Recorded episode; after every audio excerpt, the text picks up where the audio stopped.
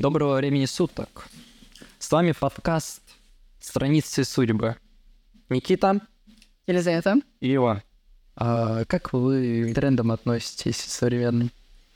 Я к ним отношусь, а вот вы мне рассказали про этот тренд э, в Инстаграме, связанный с, э, как часто думаю, Римской империей. Да. Но я думаю, то, что любой вопрос, если его там как широко, глубоко разворачивать, он будет так или иначе приходить к древней Греции, к истокам нашей западной цивилизации. Вот. А целенаправленно я не так уж часто ну, буду думать о древней Греции, о Риме. Я все-таки больше ссылаюсь к ним, когда, знаешь, вот, э, просто поток мыслей несется, несется, я вспомнил такое оставание. Вот когда тренд появился, я до следующий день иду в уборную, понимаю, что канализацию сделали в Риме. Потом каждый день я вспоминал, что это создали римляне. Не, на самом деле, я думаю, что суть же таких видео, это опять-таки в коммерциализации, инфоповод создать. Ну, это же не при этом то, что ты реально подходишь, где ушел друг. Наверняка они же нарезают видео так, чтобы поддерживать этот мем, так скажем. Плюс тут э, играет роль, вот если бы ко мне подошли на улице, я бы вряд ли э, сказал вот прям вот честно, я бы, может, сознательно или несознательно немножечко бы приврал, что ну, это довольно часто Римская империя. И все-таки тут стоит вот этот вопрос, почему так получилось, что а, вот этот образ массового сейчас а, молодого человека, то он будет думать. То есть ты думаешь, что этот тренд больше отражает, что, опять же, массу? Я думаю, то, что эту тенденцию он отражает некоторым. Мгм. то, что популяризировалось вообще стоиц- стоицизма, саморазвития, самодостаточности какой-то. Очень много на Ютубе, на прочих э, социальных площадках эм, постов э, с тем, что нужно, так скажем, быть самодостаточным, развиваться, э, идти к цели и так далее. И если раньше э, брали образы некоторых там популярных бизнесменов, коучей, э, блогеров, то сейчас все больше популяризовался образ э, Древней Греции, эм, как вот некоторых таких обожателей, вот, что, мол, великие там полководцы, императоры, и мы будем их э, опыт разделять и стремиться к этим же добродетелям, которые они стремились, и их воспитывать в себе. Но, тем не менее, тут же какое-то некоторое обесценивание идет, потому что философия и наслед... наследие э, античности, оно намного больше, чем э, то, э, что там выражают в Reels. А как думаете, с чем связано, что именно вот э, начали обращаться к более древним историческим пластам, с ростом популярности истории, ну, и науки? Почему не бизнесмены Абрамович и бизнес-коучи? Я думаю, то, что ответ такой, что история циклична. Ну, как будто раньше никто не популяризировал средние века и постмодерн, а именно древний Рим. Как будто как... Мне просто кажется, это связано с тем, что очень популярен подход а не выражение своей точки зрения, а пытаться найти какую-то объективную точку зрения. То есть э, исторические источники все изучить и вытащить точку зрения с человеком. То есть вот научный подход. Э, Чтобы вычленить максимально объективный научный подход, нужно обращаться к источникам, и популярны становятся источники самые древние. У нас этот подход прослеживается, все ищут истины, но когда я встречаю людей, которые говорят, вот я ищу там истину, спрашиваю, каким-то методом пользуешься, а у тебя есть метод изучения определенного события? А, ты обращаешься к каким-то ссылкам, которые написаны в учебнике, ну, учебный учебник в научном труде. Условного Энденбайнда, которого я читаю сейчас, у него очень много разного рода источников, э, и с ними нужно работать. Когда человек воспринимает книгу, в которой нет источника, как он пишется. Потому что я считаю, что историк должен объяснять э, читателю к которым обращаются, того, чтобы люди учились на ошибках, вот многие говорят, чтобы люди вот должны научиться на ошибках истории. И историк должен разъяснять, как он к этому пришел, как он это систематизировал, но не просто выдавать какую-то сагу о победе э, в какой-то войне и говорить то, что так-то так-то все было, но без источников. Поэтому тут вопрос в том, что э, мы хотим бы саморазвиваться, и мы хотим к, а, к объективности прийти, но у них нету тех э, методов, нету у них средств для этого, инструментов. Но при этом они заявляют, что знали, вот там-то так-то вычитали, и вот там-то так-то там написано. Э, для меня вопрос более глубокий, чтобы понять, что истина это или нет. Для, для некоторых истина это то, что написано на обложке журнала, либо там учебника. А какими методами для эффективного чтения литературы пользуетесь лично вы? Я, я обращаюсь к ссылкам. Это первое. Когда я не могу с точностью сказать и с точностью описать какое-то событие, я обращаюсь либо же к ссылке, либо же к другому труду, чтобы мне это стало понятно. Еще я разграничиваю многие э, исследования. Мне очень важен именно материал качественный. Но вот ты когда читаешь книгу, ты делаешь какие-то конспекты, рефлексируешь, чтобы запомнить информацию? Мне помогает то, что я первое это конспектирую. К примеру, вот сейчас я читаю а, про историю древней философии. Второе, я рассказываю это своим друзьям, а, близким, и мы в ходе общения это закрепляем. Ну и третье, конечно, бывает, что я даже перечитываю. Вот. Лайф у вас план? Ну, вот Никита говорил о том, то, что обсуждение идет. Когда возникает интересная мысль, да и в целом, а, но я вот стараюсь поделиться с близкими, обсудить, как-то это выплеснуть в ходе разговора, когда даже начинаешь просто свои эмоции, чувства описывать, а прочитанного можешь к тем самым мыслям и прийти, с интересной точки зрения посмотреть на прочитанное. А вот из того, что еще не упомянули, я часто подчеркиваю карандашком э, части э, из прочитанного и пишу свои комментарии. Либо прям вот я на полях в книге делал свободные секреты краткие очерки, чтобы не перелистывать э, разные там книги, тетради, а, либо, ну, просто в свою тетрадку, где я рефлексирую там над прочитанным, пишу, опишу, описываю что-либо, вот, а, я все-таки считаю то, что очень же большое количество мы, как скажем, потребляем, знакомимся, когда читаем ту же самую художественную литературу. И есть вещи, которые я для себя выделяю, а, как некоторые, которые переворачивают прям мое сознание, но не в том смысле, то, что я каждый раз там что-то интересное прочитав, а, начинаю думать по-другому. Я имею в виду то, что это хорошую некоторую встряску может дать. А, я так сейчас еще активно все-таки формируется моя личность, а, мое вот мировоззрение и как я его направляю на деяния свои в этом мире. И поэтому мне вот интересно вот в рамках такого кластерного анализа какого-то выделять и а, по смыслу, по форме вот мысли автора, который я говорю, вот прям, блин, это та вот мысль, которая дает мне пищу для размышлений, двигает э, мое сознание. Или вот, допустим, обращаться там, там уже сам Стендалю, э, там Ремнеполь Флоренция или Красный Черный, у него огромное количество сносок, и я вот а, могу понять то, что автор вот хотел какую-то идею, какое-то чувство о городе или о регионе передать, и я могу вот прям, знаешь, с сноски, не сноски, точнее, строки выделять и разбивать их на подгруппе. Допустим, вот тут вот автор хотел показать какую-то характерную особенность там жителей, и вот он использовал это, это, это, это для того, чтобы это показать читателю. Вот, и когда вот даже просто выделив все эти строчки, можно их пересчитать, а, получается такое что-то более структурированное, такой объемный портрет нарисовывается.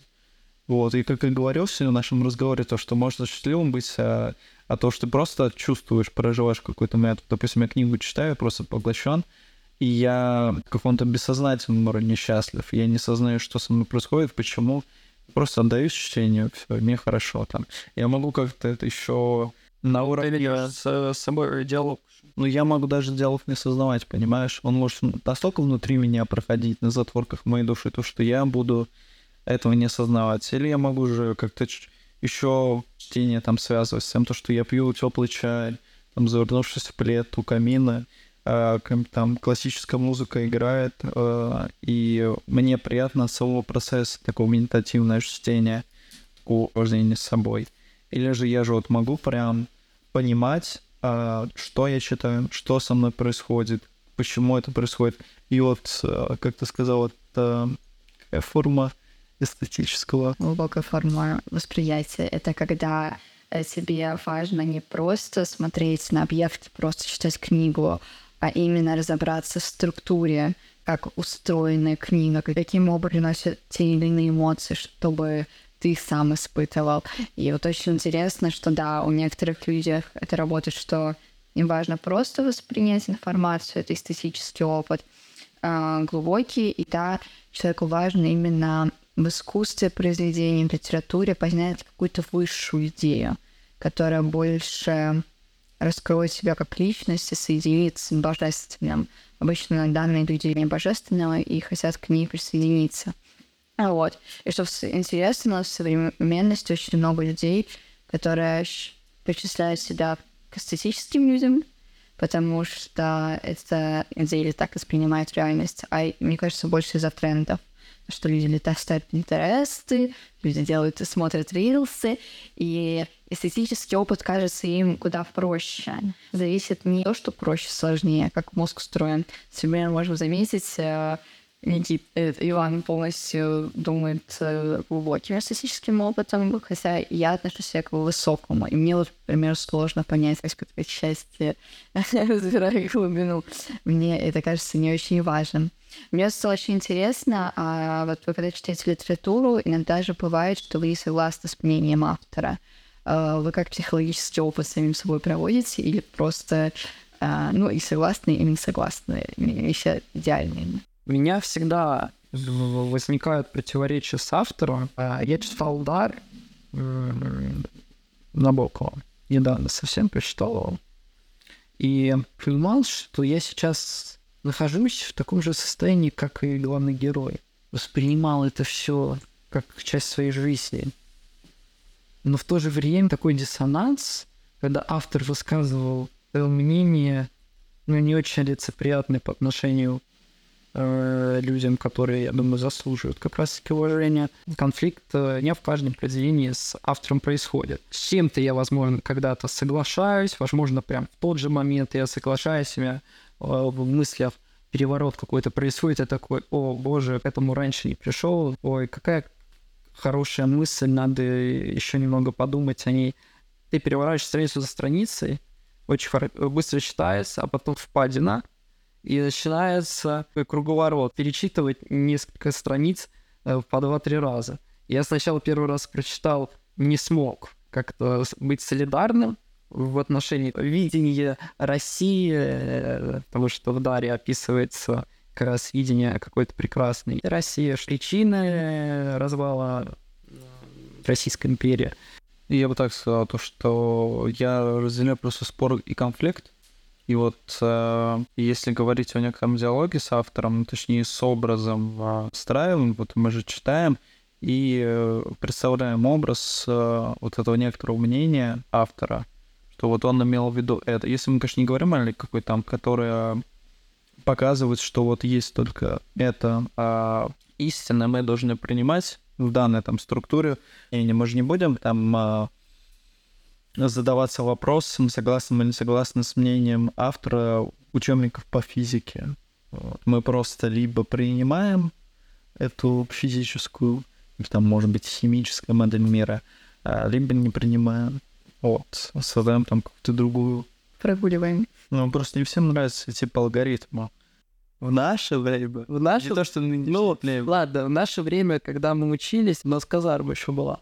Но все же мы себя, может, даже нашли, мы приняли а, какой-то а, взгляд на мир, да, кто-то биологический, кто-то там философский, кто-то э, через историю Но все же в школе это дается, то есть разветвление.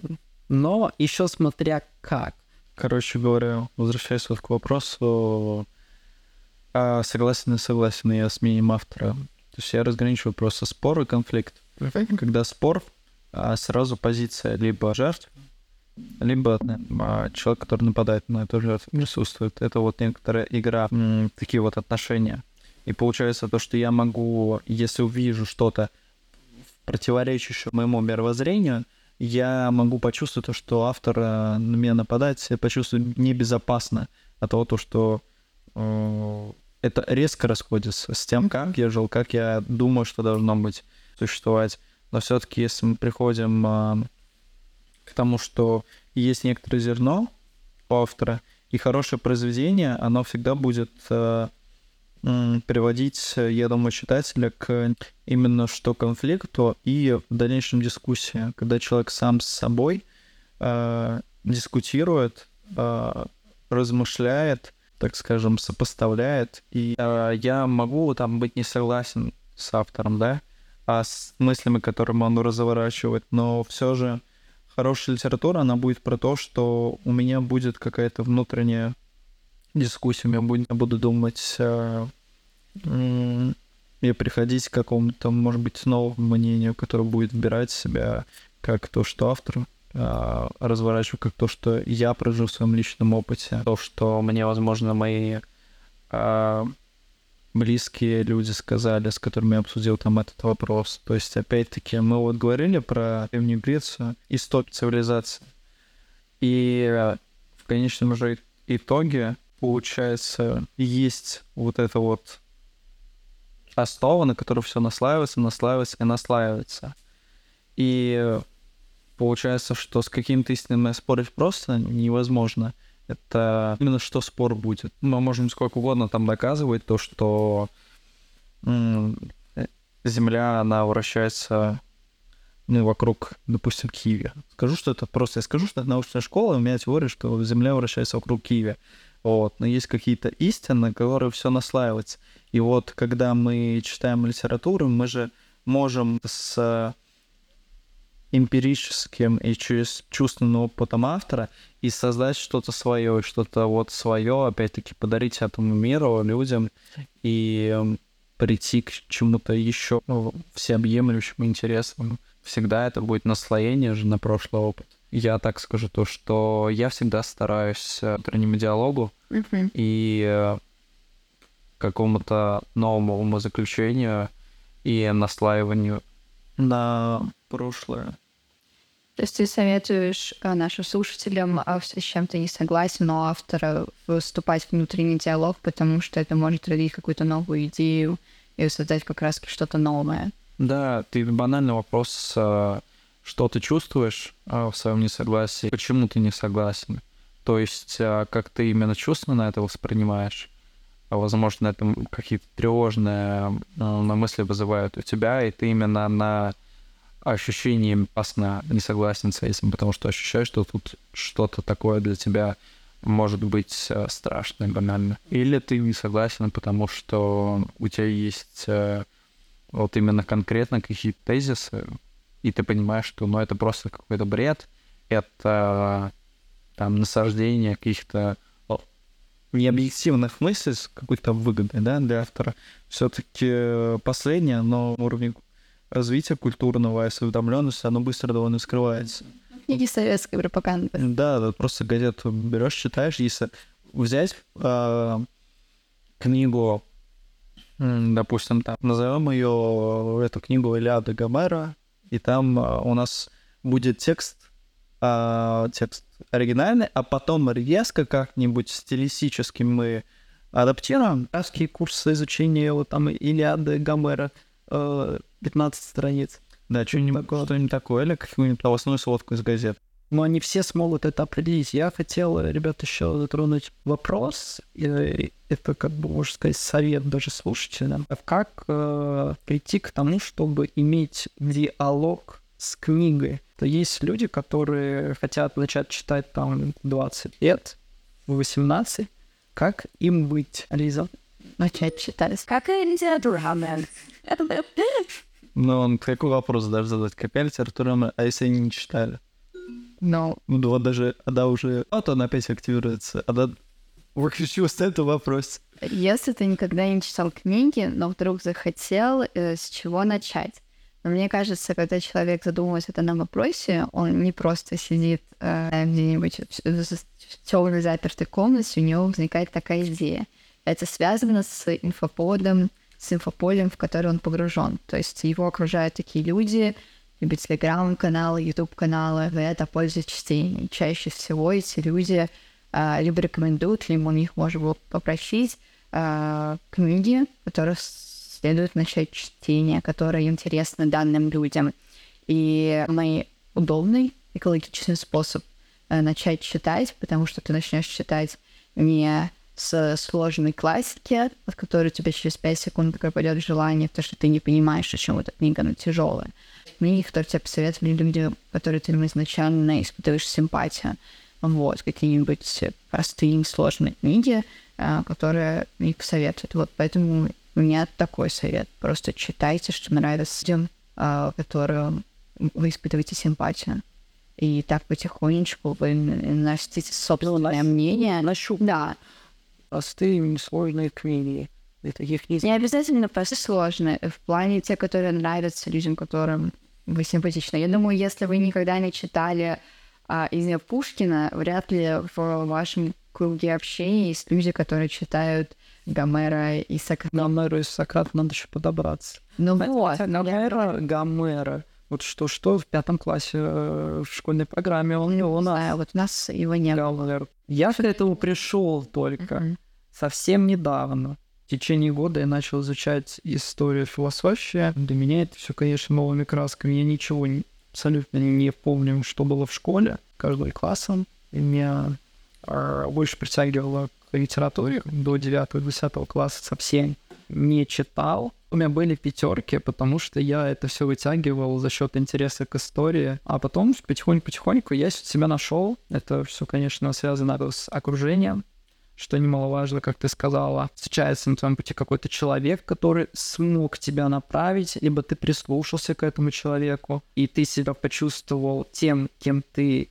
есть, а не тем, кем ты казался. А у тебя как э, произошло вообще знакомство с книгой? Познакомилась с книгой, когда меня научили читать. Это был такой зелененький букварь, по-моему, у всех был. Дальше знакомство с книгами я не помню, мы маленьким ребенком там взяли а, читать. Потом, я помню, в 7 лет, вместо того, чтобы подарить мне очередную куклу, мама мне подарила энциклопедию а, про всякий космос, динозавров, и я плакала, потому что мне казалось, что я что-то плохое сделала в этой жизни. Но я вроде как ее прочла даже. И дальше, ну, я не скажу, что у меня была особая любовь к книгам в жизни. Все вокруг читали, и я читала. А потом я в пятом классе перешла в новую школу, у нас сменился коллектив, я попала не очень дружелюбный класс, и единственное, что мой вот нашел учить читать книги.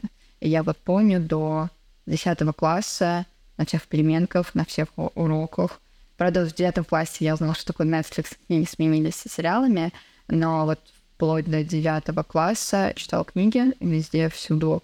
И это был, не скажу, что способ избежать реальность, а, но просто там было интереснее, как будто безопаснее. Ну да, это, наверное, способ избежать реальность. И таким образом, вот, я просто читала. Не скажу, что мне было безумно интересно, а, просто способ провождения времени. Потом я читала и читала и до ночи читать. У меня такое было два раза в жизни. Я помню, я за день прочитала одну часть Гарри Поттера и «Гордость и предубеждение живности». Здравствуйте всем. А, данной классики. А, Но мне как будто казалось это чем-то интересным, интереснее, чем делать все остальное. Поэтому я этим занималась. Мне больше нравится искусство и живопись. И книги я использую как способность как раз-таки познавать искусство, живопись, себя и философию. А это как хороший инструмент.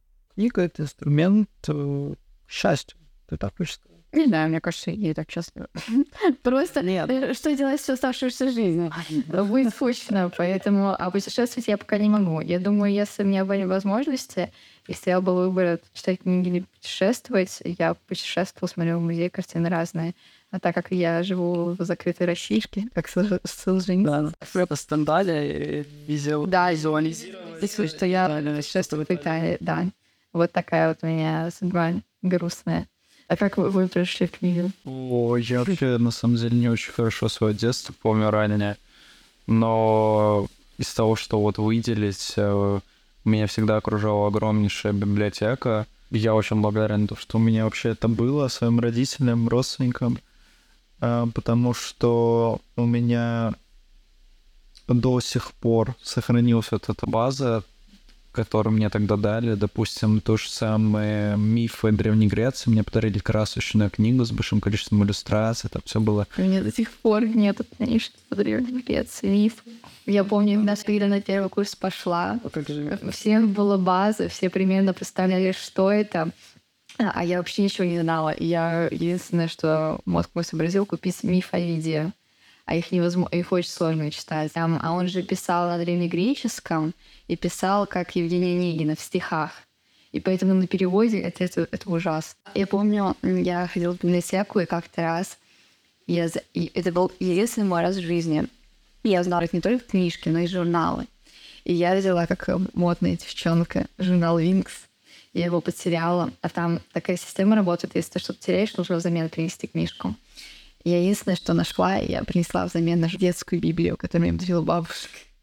Она была, я помню, она была очень красивой. вообще детская библия. Что? Это что значит за Это так. Ну, типа адаптировано, потому что если Ну, ты это- читаешь взрослую Библию, это Ветхий Завет, но а тут как бы Ветхий Завет, но он же вот такой, он как Ну, четыре войны и мира по размеру, а детская Библия, она просто ужимается в маленькую книжечку. А, Я начинал, э, вот, э, хочу поделиться, так сказать, опытом читать Библию. Изначально, кстати, вот что интересно, я был человеком, который э, жил, э, э, сказать, в семье, где верили в Бога, и я верил, просто родился. Да, а, поверили в меня. Потом э, я думал, что земля была сотворена Богом, э, растения гнили. Я, я притронулся к Библии в 6 лет. А Библия лежала на полке. У нас есть э, терраса на даче, и там есть шкаф, где много-много книжек. Представляешь, как жизнь твоя сложилась, если бы ты на другую полку внимание обратил, не к Библии, а к Корану бы прикоснулся. Сидел сейчас про Анджет. мы, мы и так Касаемся Корана, кстати, это Кора- мы почти к Корану прикасаемся каждый день, говоря об арабах. Да, мы, например, вчера ночью смотрели лекции про изгнание ислама. Я считаю, что это как бы дало мне, а, естественно, какой-то опыт, который потом я сравнил с другим опытом, и понял, что это как бы, ну, это ж э, шляпа, то Земля могла за 7 дней создаться. Так, мне кажется, идея религии не поверить в концепт именно то, что семь дней, Христос, Мадонна, а в божественность. Ведь, я скажу точно, я не религиовед, а в многих религиях один Бог. Просто разная интерпретация. Религия — это одна из оболочков веры в божественное. То есть ты отрицаешь именно систему а, религии, а как ты относишься к боже... существованию божественного? Ты его тоже отрицаешь? Я считаю, что божественное начало существует в нашем понимании, в субъективном.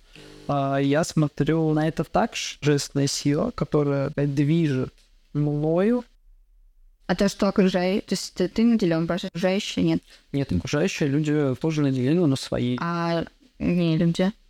не люди. Все остальное. Все остальное это можно тоже подразделять как божество. Вот э, если вспомнить древние, возвращаясь к Древнему Риму, вот, э, ребят, мы опять возвращаемся к Древнему Риму. Все А, И э, там до принятия христианства были божества языческие, и все поклонялись явлениям Солнцу. мы говорили о том, какие, как мы пришли к книгам. А как вы пришли к книгам? Ла. А вот мы пришли к Богу. А мы пришли Некоторые не прошли. Грустно. Ну, Да. Вот Бог, Победим. Тем как победим. Бог един. Бог, Бог жив. Но Бог- был гардеробный, его раз Так, Ницше сказал, что он э, его, что мы сами его. Ну, мы уже пришли к Ницше, от Ницше к Хаяу придем. Ну, а Мархаям, кстати, лежит в богемских булочках. О, Иисус распятый у гардеробной. Вы верите в Бога? Смотря, что подразумевает под следующим, наверное, Богом. Ну, сложно ответить вопрос. Я верю, что есть э, что-то. Э, мне близка в смысле позиция Эйнштейна, который говорил, что вот существует сила, какой гением Эйнштейн не был, но она именно и творит эти миры. То есть кто-то ее называет любовью, искусством. Я можем сотворить даже вы. То это иногда бывает, когда ты пишешь, например, стихи, э, у меня возникает, что я вижу, что я сотворила нечто больше. То есть это полет фантазии. И вот мне кажется, в этом проявляется та божественность, про которую я говорил.